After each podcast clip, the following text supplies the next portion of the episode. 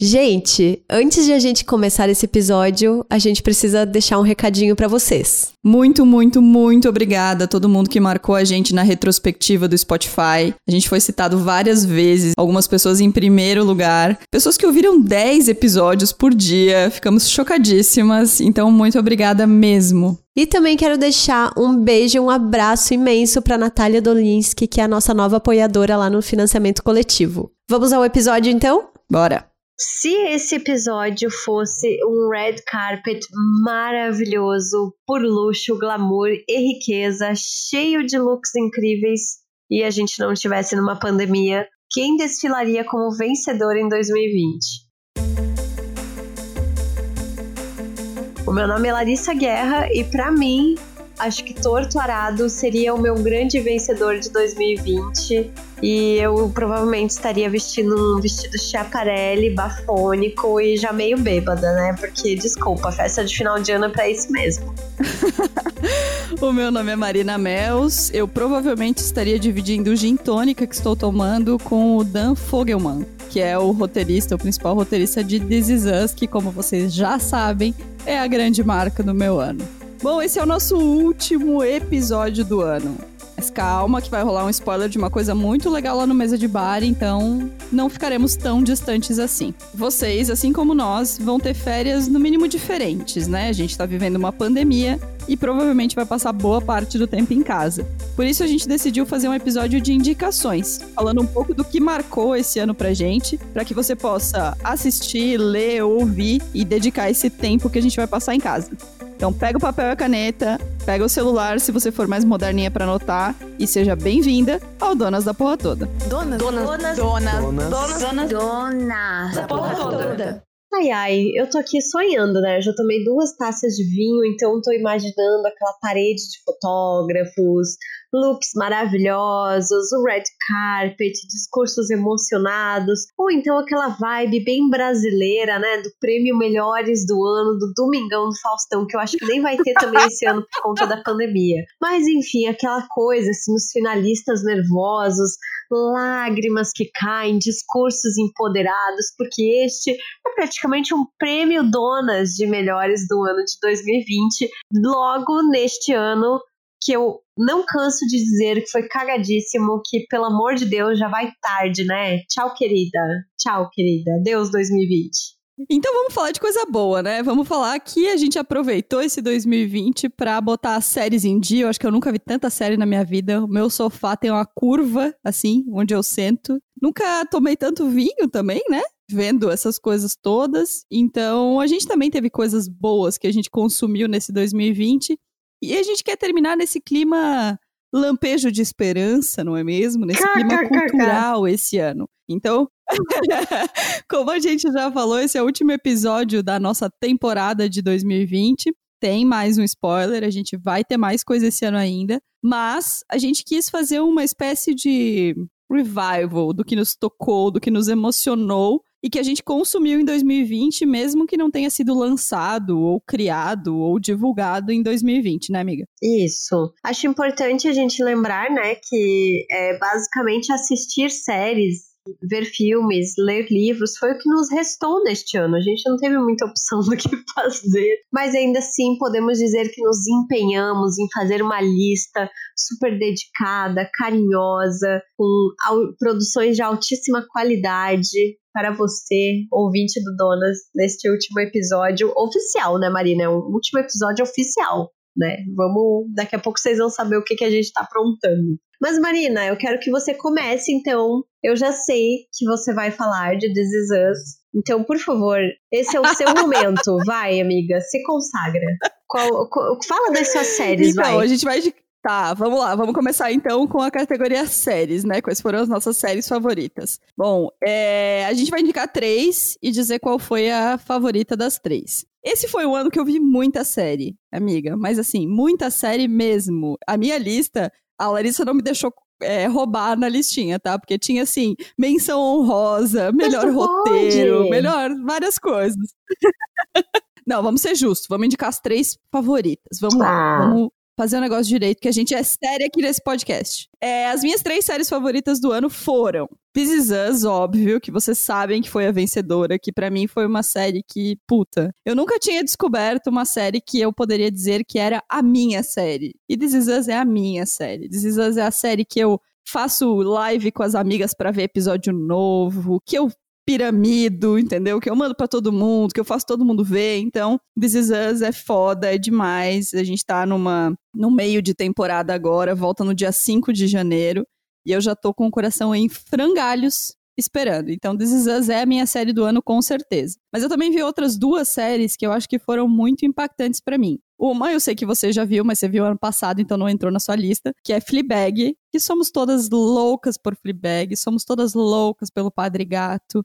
É uma série demais, é uma série incrível que conversa com a gente não só esteticamente, porque ela acaba conversando com a gente, mas em termos de, de pensamentos de mulheres contemporâneas, é uma série foda. Eu amei Fleabag também. E a minha terceira indicação, eu tô bem mainstreamzinha, assim, mas tudo bem. Minha terceira indicação é Sex Education, que também teve temporada nova esse ano. É uma série que eu adorei, que eu ri, que eu chorei, que eu achei divertidíssima, que eu me identifiquei com várias coisas dessa adolescência, de descobertas sexuais e tal. Então, essas são as minhas três indicações, e para mim, a grande vencedora é This Is Us. E a sua, amiga? Quais são as suas indicações? Eu tenho que dizer que concordo totalmente com o Fleabag, né? Tanto é que eu fui checar, assim, no meu histórico de WhatsApp quando é, afinal, que eu tinha visto o Fleabag. E aí eu constatei que eu vi no dia 27 e 28 de dezembro do ano passado. Então, escapou do prêmio Melhores do Ano por uma questão de data, porque o júri técnico desta competição é extremamente rigoroso, né? Então ficou fora, assim, apesar de ser uma série louvável, Hot Priest, assim, mora no meu coração e nos meus pensamentos.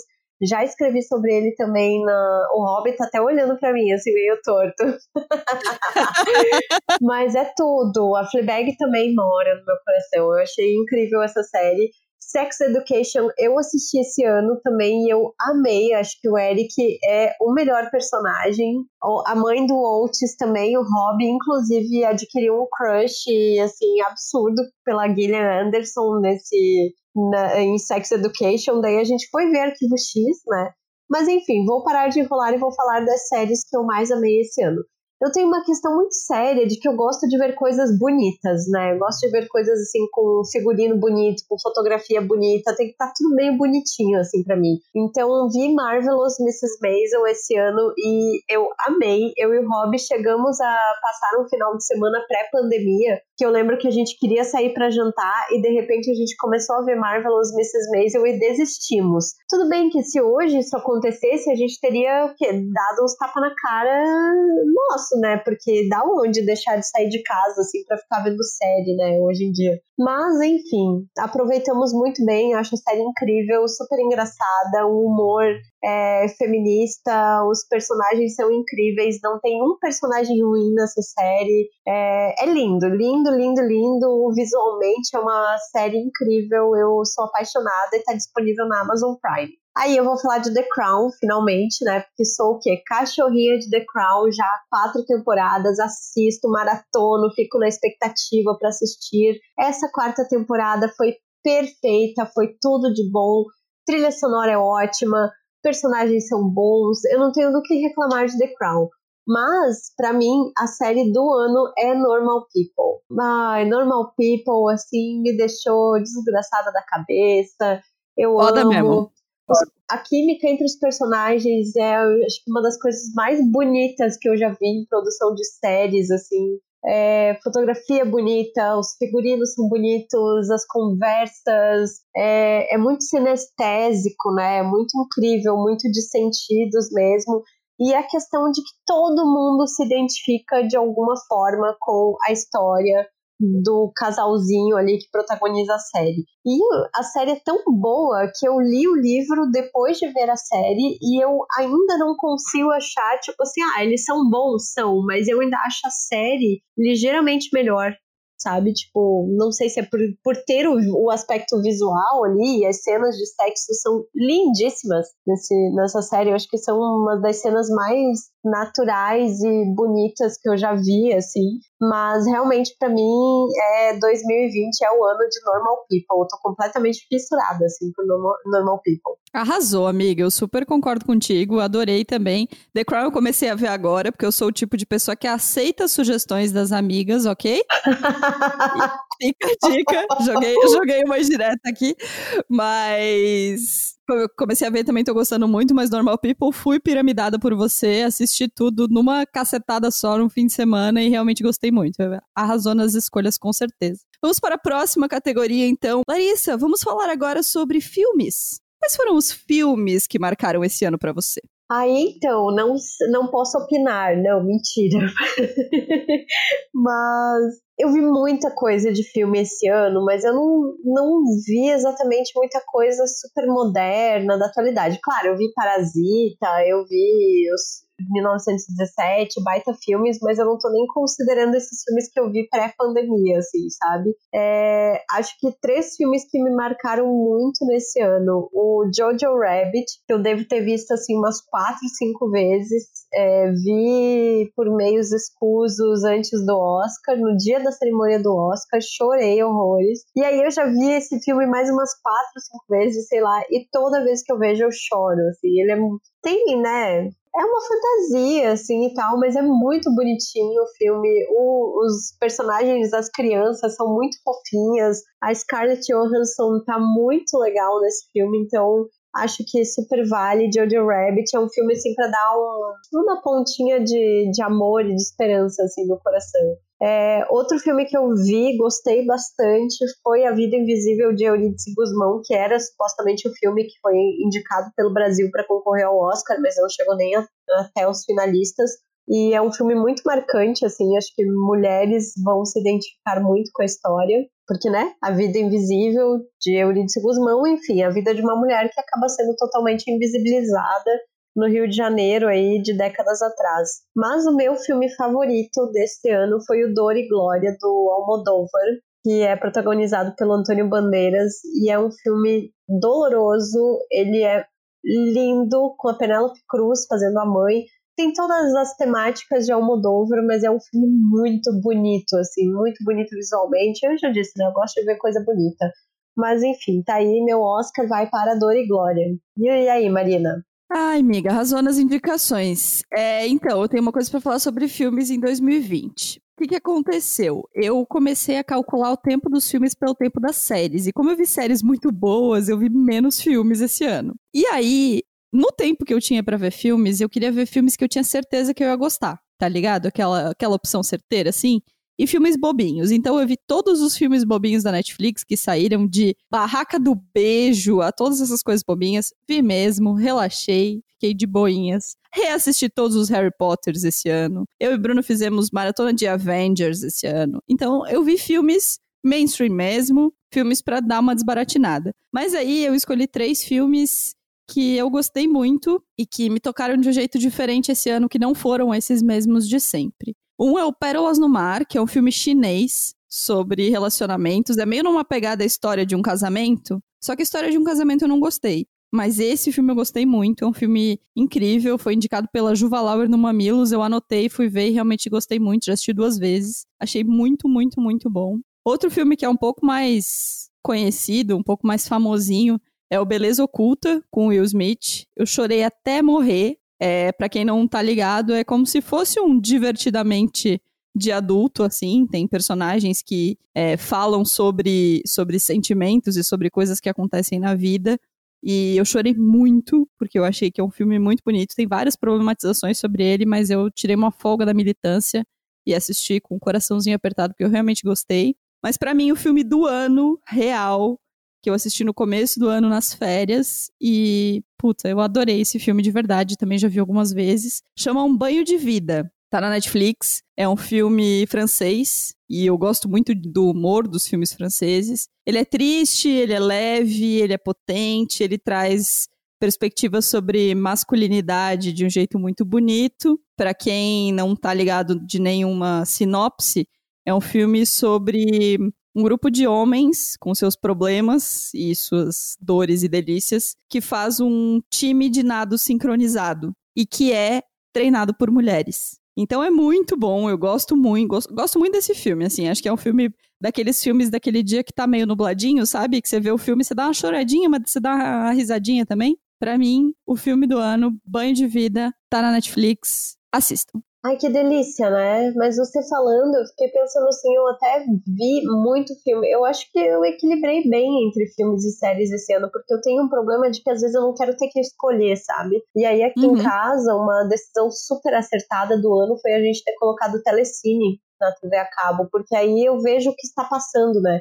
E o Telecine, na verdade, é uma grande reprise de vários filmes bons. Tipo, semana passada a gente estava vendo Donnie Darko, assim, que eu acho um filme incrível, do começo dos anos 2000, assim, meio suspense, mas enfim, eu acho que realmente vale a pena e eu já tô com vários filmes listados para assistir nas férias, mas eu vou guardar para os donas de 2021. Então, Mas... amiga, deixa eu só, deixa eu só fazer um outro comentário que eu acho que é bem importante. Um dos filmes que eu mais gostei de rever esse ano e foi uma sugestão sua por conta do Telecine foi Notting Hill. Nossa, é maravilhoso. A gente, a gente, falou sobre ele no episódio que a gente fez sobre referências femininas no, no cinema, né? Com a Luciana Kiel. E aí eu fui rever. Você comentou sobre o filme, eu pensei, ah, vou, vou rever um sabadão fui rever. E realmente é um filme muito bom, cara. É um filme muito bonito, é um filme muito leve, você torce pelos personagens. É um filme muito bom. Muito bom mesmo. Acho que Notting Hill merece um prêmio. Se a gente tivesse uma categoria de melhor reprise, a gente chegaria juntas em Notting Hill. Total, total. É um filme muito bom.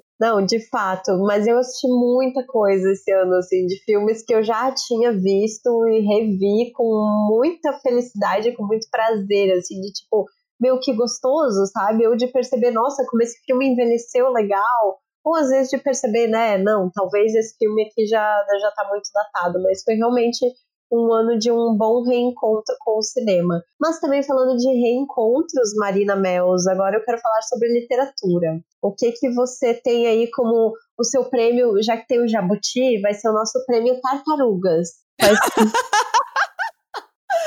Tá. Quais são os okay, seus livros favoritos? Lá. Vai.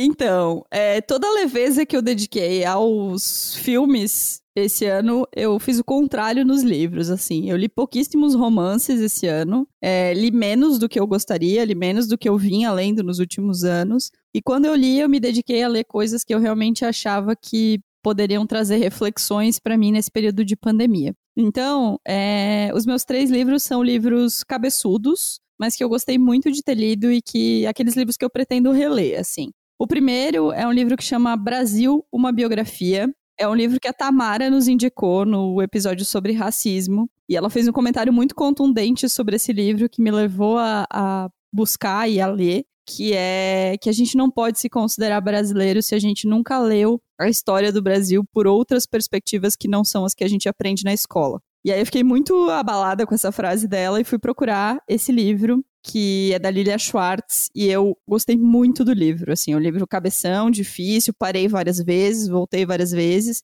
Eu até já indiquei ele no Donas em algum momento, porque eu realmente achei muito, muito, muito bom. Acho que é um livro que assim, não é, não é fácil de ler, mas é um livro meio que, tipo, importante para você se situar como brasileiro e que fez muito sentido quando a gente teve discussões sobre racismo, quando a gente teve discussões sobre é, o extermínio do povo indígena por conta da pandemia. Esse livro ele te dá uma base muito interessante, assim, eu gostei muito. O outro é um livro que chama Sapiens, também é um livro famosinho do Yuval Harari. É, é um livro que eu participei de um grupo de pesquisa, de um grupo de estudo esse ano com a Cynthia Hansen, e a gente foi lendo de dois, três capítulos é, por encontro e conversando sobre ele, e aí eu acabei lendo. É um livro bem interessante, na mesma vibe do Brasil, uma biografia, só que sobre a história da humanidade. E uma coisa que eu gostei muito do livro foi que uma percepção, assim, que para mim foi muito interessante, é de como a gente não percebeu alguns movimentos da humanidade na escola. Né? Então, é, por exemplo, tem um capítulo em que ele se dedica a falar sobre o fato da, da humanidade ter se baseado no, no plantio do trigo, em como o trigo foi importante para a construção da sociedade. É uma coisa que pra gente passa batido, a gente nunca pensa assim. Então, é um livro muito, muito bom também. Mas para mim o livro do ano um livro que vou levar pra vida, que vai ficar na minha cabeceira e que eu tenho que ler de vez em quando, se eu esquecer, vocês me lembrem, é o Sociedade do Cansaço. Que é um livro que foi mainstream aí, teve vários podcasts sobre ele. E aí eu fui ler e realmente é um tapa na cara por página, assim, sobre como a gente tá viciado em dizer que tá cansado, sobre como a gente tá pautado pela nossa produtividade, não pela nossa experiência de vida. É foda, é tipo um livro para você ler e usando o termo da moda que eu já usei no último episódio, ressignificar várias coisas na sua vida.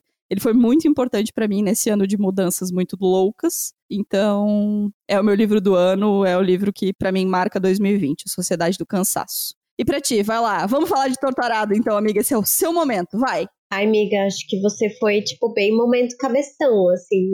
Parece o foro de Teresina já, tô até com vergonha das indicações. Mas, vamos lá, eu li muito nesse ano, mas eu li muito livros de literatura mesmo, né? De ficção, assim. Achei que no começo do ano eu estava mais lendo não ficção, biografias, autobiografias e tal. E aí, do nada, eu dei uma virada e me voltei total para ler romances, crônicas, contos, coisas mais leves, assim, esse ano. Eu vou começar do, do medalha de bronze pro medalha de ouro, tá? O medalha de bronze para mim vai para o livro Se Deus Me Chamar Eu Não Vou, que é da Mariana Salomão Carrara. É um livro curtíssimo para ler, mas ele é super divertido, muito bem escrito, que conta a história de uma menina de 10 anos que sonha em ser escritora e que ajuda os pais numa loja de produtos para idosos, assim, sabe? É uma história muito engraçada, muito boa. Eu lembro que eu vi várias amigas lendo também esse ano. É um livro muito, muito legal mesmo. Aí o meu segundo lugar vai para Jarid Reis com Redemoinho de Quente. É um livro de contos, é incrível, é muito bom, tem contos muito marcantes. É um formato que a gente não tá muito acostumado a ler, assim, né? Não, não tem tanto esse hábito de, ah, vou ler contos. Então, já falei várias vezes durante o ano sobre esse livro, como ele me marcou, então acho que realmente merece estar entre os meus melhores de 2020.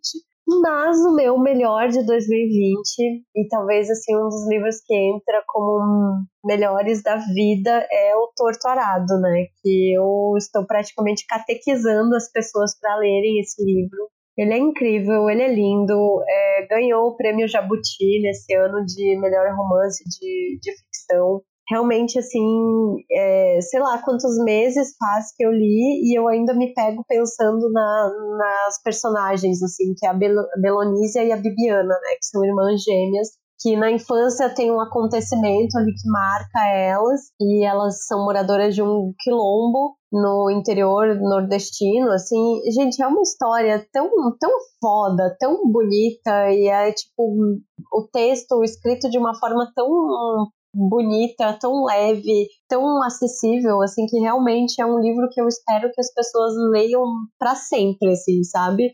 Que, sei lá, que seja indicado nas escolas, nos vestibulares, porque acho que é, é uma e uma referência assim é, muito marcante da literatura brasileira atual e que eu acho que todo mundo deve, deveria ler mesmo, assim, torturado aplaudindo de pé, assim, que esse livro é foda, foda, foda mesmo. Tá na minha listinha dos livros das férias, tá? Já comprei, tá aqui, mas estou guardando ele para as férias, pra gente poder conversar sobre ele, mas estou muito curiosa, realmente, você tá piramidando real com esse livro. Mas, amiga, vamos falar da nossa casinha, vamos falar dessa, dessa mídia, do nosso lugar que a gente tá. Vamos falar de podcast. Me conta quem são os podcasts que marcaram o seu ano. Ah, e aí também, outras coisas que a gente já foi indicando aqui durante o ano, né? Eu acho que esse ano eu acabei ouvindo muito menos podcast, porque eu tive uma rotina meio truncada, assim, principalmente nesse segundo semestre. Mas acho que Praia dos Ossos é o podcast do ano de 2020. Branca Viana, você é tudo! Você, você a Flora, uhum. a Rádio Novelo no geral, vocês arrasam. Praia dos Ossos, acho que principalmente pelo impacto, assim, sabe? Eu lembro que nos dias posteriores ao final ali de Praia dos Ossos, todo mundo só falava sobre isso, assim, nas redes sociais. Então, realmente foi, foi algo que impactou muito e que eu espero que façam mais projetos nessa linha também no ano que vem. Aí, outro podcast que eu acho que já praticamente divide a medalha de ouro, assim, porque eu não sei, não sei. É Medo e Delírio em Brasília, que eu amo, que é um podcast de política é feito assim genialmente assim pelo Cristiano Botafogo. Eu sou apaixonada, assino o podcast porque eu acho incrível, incrível, incrível. E mesmo que você não goste de política, você tem que ouvir porque é muito bom, muito bom, muito bem editado. Não, deve dar uma trabalheira assim para editar que eu não, nem imagino. E aí, por fim, também quero falar de retrato narrado, e aqui eu vou colocar menções honrosas ao 20 Mil Léguas e ao Terra Redonda, que são dois podcasts de divulgação científica que são muito bons e que saíram esse ano também. E aí, Marina? Bom, o seu bronze é o meu ouro, que é o retrato narrado da Carol Pires que para mim foi uma grande descoberta, assim, junto com Praia dos Ossos, rádio novelo dominando a nossa categoria, não é mesmo? Que é um formato de podcast que eu acho que a gente não estava acostumado e que, puta, mexeu demais comigo, assim. O Retrato Narrado é um podcast sobre trajetórias, né? É realmente um retrato de pessoas, de personalidades. E primeira, a primeira temporada são seis episódios, com um episódio extra sobre aquele que não deve ser nomeado nesse episódio festivo. Mas é muito interessante, assim, porque eu acho que quando você termina de ler retrato, na... Eh, de ouvir retrato narrado, você começa a ver as decisões do governo federal brasileiro nos últimos dois anos de uma outra maneira, sabe? É um podcast que mexeu com a minha visão de mundo, assim. E eu acho que isso é incrível e todos os aplausos para Carol e para a equipe imensa que fez esse podcast. E aí eu fiquei pensando muito, porque eu ouvi muito podcast esse ano. Eu pesquisei muito, eu ouvi podcasts que eu ouvi um episódio, ouvi podcasts que já não existem mais. E aí eu fui olhar na minha listinha quais são os episódios que eu realmente ouço toda semana. E aí eu escolhi outros dois, mas quero já antes dos outros dois deixar nossa menção honrosa que eu sei que você compartilha pro Foro de Teresina, que é um podcast Super. que a gente ouve semanalmente, comenta semanalmente e é um podcast que faz parte da nossa rotina. E Malu Gaspar, um beijo. Toledo, um beijo. Aquela, aquela louca começa a mandar beijos. Mas é porque realmente, exato, é um podcast que a gente realmente ouve muito. Mas aí os meus outros dois podcasts que fazem parte da minha rotina e que eu fico, tipo, ruim, mal, esperando eles saírem, que quando atrasa me dá um negócio, são o Braincast, que também é um dos primeiros podcasts que eu ouvi. E eu acho que esse ano eles fizeram muito conteúdo bom teve muito conteúdo sobre pandemia, desde é, trabalho doméstico na pandemia, publicidade na pandemia, o papel das marcas no corona. Então, acho que quem trabalha com comunicação, o Braincast é o do tem que ouvir mesmo. Eu realmente gosto muito e tenho gostado cada vez mais. E o outro é o Angu de Grilo, que é um podcast que tem mais ou menos o mesmo tempo de existência que o Donas, que é da Flávia Oliveira e da Isabela Reis, que são duas jornalistas negras. E eu acho muito legal, sai na terça-feira também, é o que eu ouço quando eu tô montando as coisas do Donas. E eu acho que é muito interessante quando elas trazem abordagens factuais de eleição, de política, de. O episódio que elas fizeram sobre George Floyd é de rasgar, assim, é extremamente didático, é incrível. É, mas também quando elas trazem temas mais leves sobre uma perspectiva de uma mulher negra. Então, no episódio que elas fizeram sobre música, eu achei muito incrível. E teve um outro episódio que eu gostei muito, que eu achei extremamente interessante, que elas fizeram sobre religião. E elas fizeram as mesmas perguntas relacionando pandemia com religião. Por exemplo, ao que o que essas forças é, é, míticas estavam querendo nos dizer com essa pandemia para líderes religiosos de religiões extremamente diferentes. Então teve evangélico, teve católico, teve candomblé, teve umbanda, teve espiritismo, teve monja coin, sabe? Foram coisas super diferentes. E é um episódio muito legal porque elas conseguem mostrar didaticamente que tá todo mundo na mesma página, mesmo que com visões diferentes, assim. Então, é um podcast religioso para mim, o Angu de Grilo, assim como o Braincast. E os meus melhores do ano são o Retrato Narrado e o Foro de Teresina. Agora a gente vai falar de uma outra categoria que muito te interessa, não é mesmo, Larissa Guerra? Vamos falar de música? Ai, vamos! Mas primeiro eu quero que você comece falando das suas músicas favoritas de 2020. Ah, então vamos lá. É, acho que todo mundo sabe, quem ouve o Donas já sabe, que eu ouço música brasileira ponto final. Assim, eu sou até um pouco chata com em relação à música, porque eu realmente ouço só música brasileira. Acho que se teve dois discos internacionais que eu ouvi esse ano foi muito, que eu realmente gosto muito de música brasileira. E aí eu vou indicar os minhas, nenhum dos meus três discos é desse ano, mas foram três discos que eu ouvi muito esse ano. Então, o primeiro é o Bloco do Silva, que é demais. O Silva é demais. Quero dedicar essa indicação, inclusive, para a Mônica Keller, que gosta muito de Silva e com quem eu converso sobre Silva. E o bloco do Silva foi o que me salvou nas feijoadas de domingo aqui em casa, quando a gente faz uma feijoada, faz uma caipirinha e tenta se animar. Então é o show que eu gostaria de ir, é o carnaval que eu gostaria de ter. E eu gosto muito. São canções clássicas baianas é, de carnaval. Então tem Araqueto, tem Daniela Mercury fazendo participação especial, tem Caetano, tem Gil, numa versão do Silva, que é um cantor que eu gosto muito.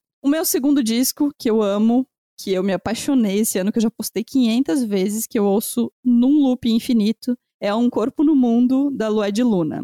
Eu não conhecia Lua de Luna, uma falha gravíssima. Fui conhecer esse ano e me apaixonei perdidamente, assim. Esse disco eu sei decor todas as faixas, todas as todas as respiradas de Lua de Luna, eu sei desse disco. É um disco incrível que para mim mostra como, assim como o Silva, como a música brasileira tá se renovando, como a música popular brasileira tem nomes incríveis. Led Luna é foda, assim, é um abraço na alma, eu realmente amo. Mas o meu vencedor desse ano, com todos os méritos por esses outros dois discos, é um disco que me salvou esse ano, me salvou do caos, me salvou de todas as formas que eu ouvi ontem as quatro primeiras faixas que para mim são as faixas Sabe quando uma faixa combina perfeitamente com a outra? Aquele, aquelas junções, assim, de álbuns que, sei lá, tem nem como explicar, que é o Amarelo do Emicida, que não é desse ano, é do ano passado, mas para mim é o disco desse ano. É o disco da sobrevivência desse ano, é o disco do olhar para as pequenas alegrias da vida adulta, é o disco. Puta, eu não tenho palavra, eu tô chorando já de falar desse disco, porque realmente, não só para mim, eu acompanho muita gente falando desse disco no Twitter e nas redes sociais, esse é o disco que salvou o ano de muita gente e comigo não foi diferente. Então, cara, Emicida é tudo. Sério, esse disco é foda demais. E pra ti, amiga, vai lá. Manda seus discos aí. Ah, eu sou uma pessoa, se você é a pessoa da, da música brasileira, né, super chique, eu sou pessoa bagaceira que gosta de disco music, gosta de um rock farofa, gosta de pop, não tenho a menor vergonha de assumir isso.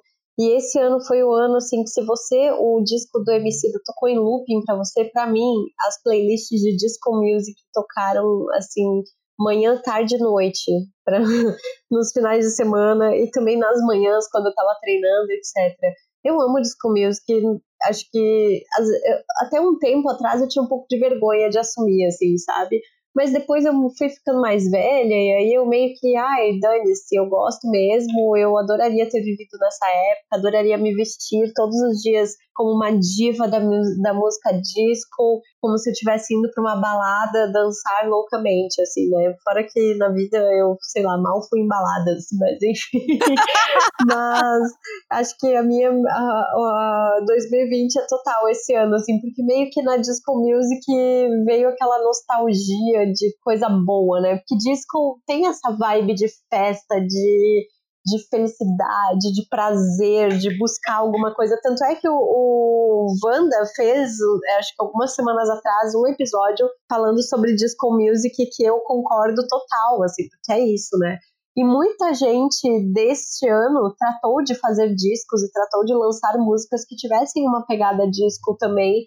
Acho que meio que nessa, nessa nostalgia coletiva, assim, né? De uma época que a gente tem como uma época que foi boa, assim, no passado. E aí falo de Lady Gaga com Cromática, que é tudo, dancei muito, fiz muita aula de jump sozinha em casa, na varanda, ouvindo esse disco, eu adoro, tem muita música boa, é uma gaga bem música pop, farofeira, assim, é muito gostoso de ouvir. E também quero destacar, né, o Black King da Beyoncé, que apesar de, tipo, as músicas saíram antes, mas o álbum visual saiu esse ano e vale muito a pena assistir.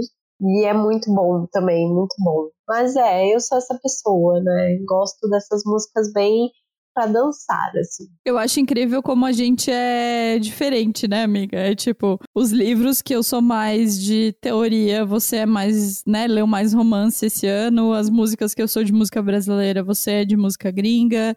A gente vai se completando. Então, acho que quem tá anotando as dicas vai ter dica para qualquer gosto, né? Nesse nosso. Eu, eu tava pensando, eu acho que esse nosso prêmio deveria ser Tem que ouvir Sabe? Tem que ouvir, tem que falar, tem que ler. É tipo o tem que que a gente fala tanto na nossa vida. Enfim, vamos para a nossa última categoria, que é os arrobas que fizeram o nosso feed mais feliz nesse ano. Conta pra mim, Larissa Guerra, quem são seus arrobas? Ai, como eu falei no último episódio, né, que esse foi o ano que eu desci o dedo, assim, no Instagram, sem vergonha nenhuma, é, eu quero destacar três arrobas que eu adoro acompanhar, que acho que fazem conteúdo de qualidade, assim, super, super, super topíssima, premiere, exclusive, por aí vai, que é a arroba obstetrícia contemporânea, Marta, maravilhosa, que participou do Donas aqui com a gente. Sério, tudo. essa mulher é tudo! Ela traz as melhores discussões sobre saúde da mulher, sobre corpo, ela traz ótimas referências sensuais na sexta-feira no Instagram. Eu amo, sério. Acho que o Instagram da Marta, assim, e eu acho que é uma das pessoas com quem eu mais converso por direct no Instagram. A gente volta e meia, a gente manda alguma coisa uma para outra, assim. Somos muito essas pessoas e realmente é uma pessoa que eu tô com uma saudade imensa, assim, de poder encontrar pessoalmente, né? De fazer alguma coisa, tomar uns vinhos, sei lá. Queria muito ter feito isso e não rolou esse ano. É, o segundo perfil que eu vou indicar é o perfil do Atila, e você procure ele no Twitter, no YouTube no Instagram, em todos os canais possíveis. O Atila acho que é, é o brasileiro do ano. Acho que sem ele, sem o, o Drauzio Varela, sem pessoas que realmente se preocuparam em orientar a população de uma maneira consciente, de uma maneira correta. A Natália Pasternak também pode entrar nesse bolo.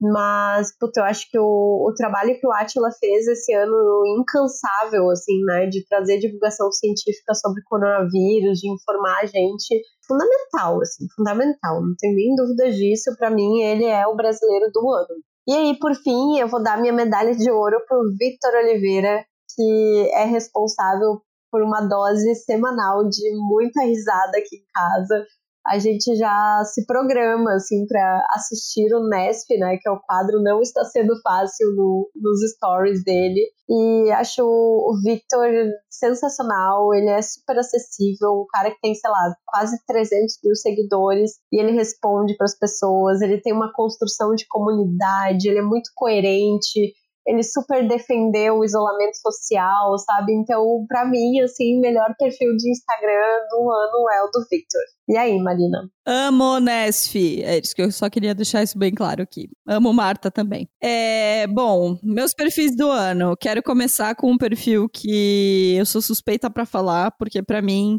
é responsável por uma das melhores experiências pré-pandemia que eu tive na vida, que é o perfil da chefe Ana Spengler. É arroba Aninha Spengler. A Ana, eu acho que ela faz uma coisa que é incrível em tempos de filtros e lightrooms e tratamentos de imagem nas redes sociais, que é mostrar comida de verdade sem nenhum tipo de tratamento, assim. O brunch da casa da Ana Spengler é uma experiência que, assim, sinto muito se você não vai viver, porque realmente é uma coisa de outro planeta. E o feed dela sempre me faz passar fome, mas passar fome sabendo que aquela comida é uma comida de verdade, sem um azeitinho ali para dar um brilho, sabe? Sem umas gotinhas de água ali para fazer de conta que aquele queijo tá brilhando mais. Então é um perfil que eu amo passar fome vendo, que é o da Aninha Spengler. O meu segundo perfil, eu sei que você gosta também, é o arroba Carvalhando, do André Carvalhal. Adoro. Eu já indiquei aqui os livros dele. É, já indiquei os livros dele, já indiquei podcast dele. O André Carvalhal é uma puta inspiração, assim, e eu acho que de toda essa criação de conteúdo pasteurizada, assim, que tem nas redes sociais, de você ver o mesmo layout, as mesmas cores, as mesmas frases, em vários perfis, o André vai por uma outra linha. As reflexões que ele traz para mim são muito mais profundas, são muito inéditas. Ele levanta várias bolas que depois os outros perfis copiam. E para mim é um perfil com muito conteúdo, assim, eu realmente gosto muito de seguir. E para mim a medalha de ouro, o melhor perfil, o perfil que eu mais gosto de seguir, é um perfil que eu já sigo há muito tempo, mas esse ano deu aquela viralizada boa, que é o arroba Histórias de Terapia. Terapia é ter a pia. Eu tô falando de lavar louça de novo, meu bem. Eu tô falando de papos lavando a louça. Então, é um perfil incrível que eu adoro, que traz histórias de pessoas normais, de seres humanos comuns, lavando as suas louças e falando um pouco das suas vivências. Tem uma pegada no, no História de Terapia que eu acho que é meio que a gente falou no, no episódio sobre podcasts do Não Inviabilize da Deia, que é a gente parar um pouco de olhar para as histórias famosas e olhar um pouco para as histórias que estão ao nosso lado, para as histórias anônimas, para as histórias que sabe quando você vê um prédio e vê várias janelinhas acesas assim, e pensar que dentro de cada janelinha daquela tem uma pessoa que tem seus medos, suas angústias, seus orgulhos, suas vitórias. E o História de Terapia faz muito isso comigo. Eu realmente amo o História de Terapia. Se você não segue, siga, eles estão em todas as redes também. Adoro muito. É isso, amiga. Meu Deus, olha só, são seis categorias, três dicas cada uma. Eu sou péssima de matemática, mas tem coisa pra caceta pra gente fazer nessas férias, né? Tem muita coisa. Espero que vocês aproveitem, né? Descansem. Para quem vai sair de férias, né? Não é todo mundo que sai de férias nesse período, mas também não vacilem, né? Porque seguimos vivendo numa pandemia, não foi um ano fácil de qualquer forma, acho que a gente tem. Bom, vamos pra mesa de bar primeiro, Marina? Vamos, então vamos pra mesa de bar. Eu vou pegar mais um dia aqui, pera aí. Vai lá.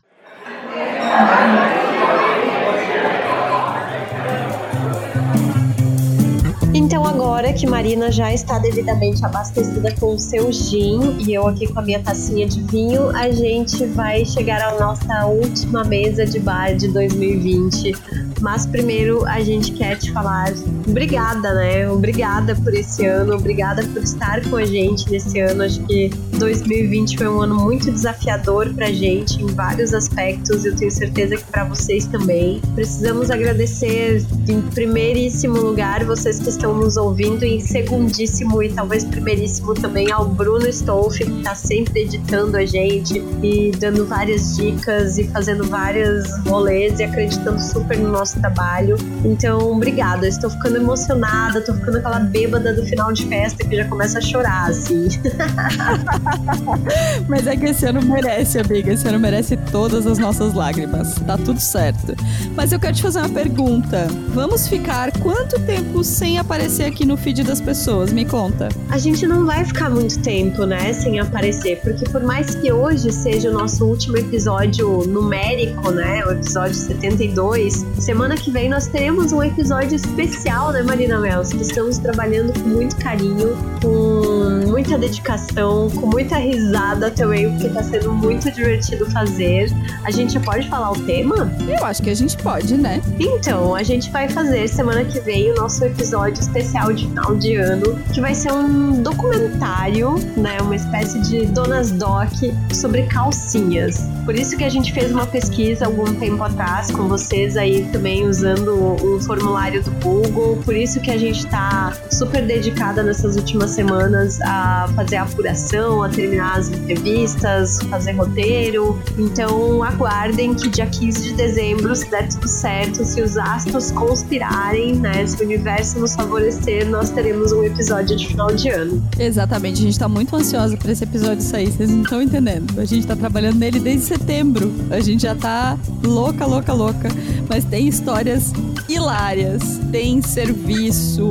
Você vai saber várias coisas sobre as suas calcinhas que provavelmente você nem imagina, porque a gente não imaginava. Então, é um episódio muito especial, o nosso primeiro Donas Doc tá chegando na semana que vem. E aí, a gente volta com os episódios de temporada para começarmos 2021 no dia 2 de fevereiro. E aí, se você tá pensando, tá lindas, vão tirar 45 dias de férias, que palhaçada é essa? Não, não vamos! Que em janeiro a gente também vai ter dois episódios especiais, que vai ser o Donas de Férias. A gente vai falar sobre temas de férias. Vocês vão descobrir lá no dia 5 e no dia 19 de janeiro. Vai ter Donas de Férias, vai ter Donas Doc, a gente tá muito cheio de novidade nesse ano, Larissa Guerra. Isso mesmo, inclusive quando a gente voltar dia 2 de fevereiro, eu estarei de férias do trabalho. então, ainda vai ser um Donas meio ritmo easy, assim. Mas enfim, a gente espera que vocês aguardem esses episódios, continuem acompanhando a gente nas redes, né? No arroba Donas da Petoda. Pode continuar acessando o site, aproveitem para ouvir episódios que vocês perderam, que vocês deixaram aí batido durante o ano, ouçam os nossos episódios antigos, Fiquem à vontade também para trocar ideia com a gente nas redes, além do Donas, pode ir nos nossos perfis pessoais. A gente super adora, né, quando a galera vem conversar com a gente. E o nosso Apoia-se também segue lá disponível para que você, se você quiser, se você tiver em condições, fazer a sua doação e se tornar aí uma pessoa que financia o Donas da Porra Toda. É isso aí, então vai ter Donas da Porra Toda nas férias. Estamos trabalhando muito para continuar tendo um feed atualizadíssimo e cheio de coisas interessantes para vocês. Muito obrigada se vocês nos acompanharam até aqui nesse 2020 que a gente jurou que a gente ia ter férias de julho, que a gente jurou que a gente ia ter menos episódios e aí o que aconteceu? Tamo aqui, né? Tamo aí. Tamo aí cheio de episódio, fizemos muita coisa esse ano e vamos continuar fazendo. E a gente conta com vocês ouvindo, conta com vocês marcando a gente nas redes sociais, no arroba Donas da e conta com vocês também apoiando se for possível. Então, amiga, oficialmente real oficial até 2021 nesse podcast. Não, até semana que vem com o especial calcinhas. Beijo, gente!